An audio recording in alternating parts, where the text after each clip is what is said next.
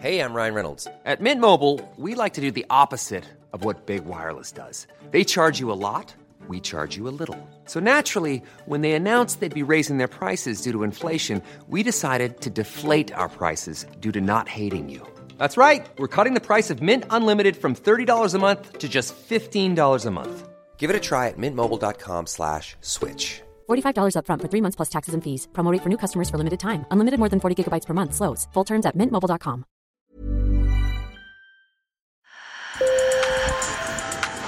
Bonjour. Hello. Hola. Marhaba bikoum. Sur le fil, Le podcast d'actu de l'AFP. des nouvelles choisies pour vous sur notre fil info. La COP26, la grande conférence pour le climat, s'ouvre ce dimanche à Glasgow. À cette occasion, les États devront faire le point sur les engagements pour lutter contre le dérèglement climatique. Des millions de personnes en subissent déjà les conséquences. Privés d'habitat ou de moyens de subsistance par des événements climatiques extrêmes, ils quittent leur territoire d'origine. Les journalistes de l'AFP sont partis à la rencontre de ces migrants climatiques aux États-Unis, au Bangladesh et en Somalie. Un récit de Quentin Ferral. Sur le fil. Pour trouver un refuge, la famille Cashman a traversé les États-Unis, 4500 km pour fuir Paradise en Californie. La décision, ils l'ont prise sans hésiter il y a trois ans, après le feu qui a ravagé leur ville et leur maison. Destination, les montagnes verdoyantes du Vermont. Déménager toute une famille n'est jamais simple. Mais quand les feux ont atteint la ville et que nous avions tout perdu, j'ai immédiatement dit à Ryan, mon mari, qu'il fallait quitter la Californie. Nous ne pouvions plus rester et nous ne pouvions plus vivre ici après une expérience aussi traumatisante. Tous les jours, les feux se seraient rappelés à nous. Comme Jennifer Cashman et sa famille, près de 150 000 Américains, selon une ONG norvégienne, doivent chaque année quitter leur maison emportées par les flammes. La plupart viennent de Californie, où les méga-feux se sont multipliés depuis 4 ans. Cet exil s'accompagne de douloureux souvenirs au point que chez les Cashman, toute la famille a suivi une thérapie. Et trois ans après, la mère s'inquiète toujours pour la santé mentale de sa fille, âgée de 8 ans. Avant les incendies, c'était une fillette agréable, forte et indépendante. Après, elle a perdu son indépendance, au point de rester en permanence collée à moi, même quand je me rendais à l'épicerie. Et toutes les nuits, elle faisait des cauchemars.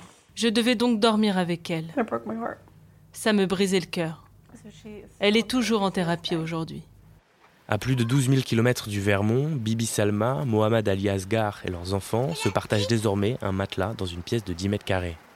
Ils ont quitté Bola, une île du Bangladesh, pour s'entasser dans l'un des bidonvilles surpeuplés de Dhaka, la capitale, car leur maison a été engloutie par les eaux pour la troisième fois. La rivière était vorace, elle a progressivement dévoré toutes nos terres agricoles. Et elle s'est approchée un jour de notre maison qu'elle a finalement emportée elle aussi. Les vergers, la maison, il ne restait plus rien. Tout a disparu.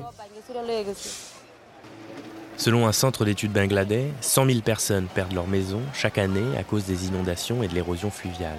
Avec ses multiples rivières, le Bangladesh est l'un des pays les plus frappés par les conséquences du dérèglement climatique.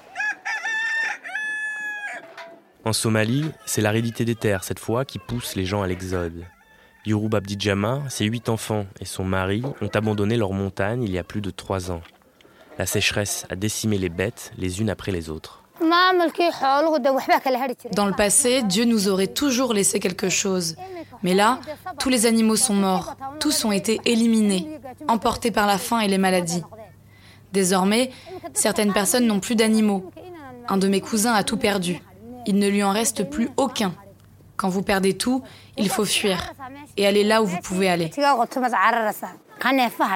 Dans son village, tout le monde a fui l'avancée du désert.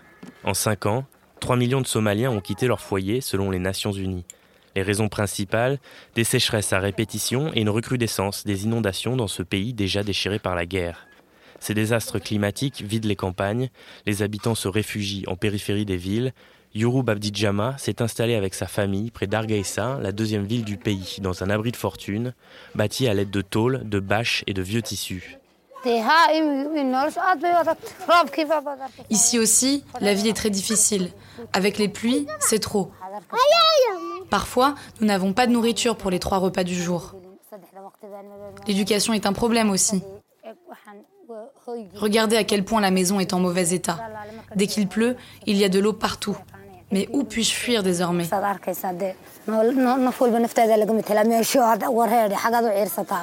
Pour la Banque mondiale, le changement climatique pourrait entraîner le déplacement de 216 millions de personnes à l'horizon 2050.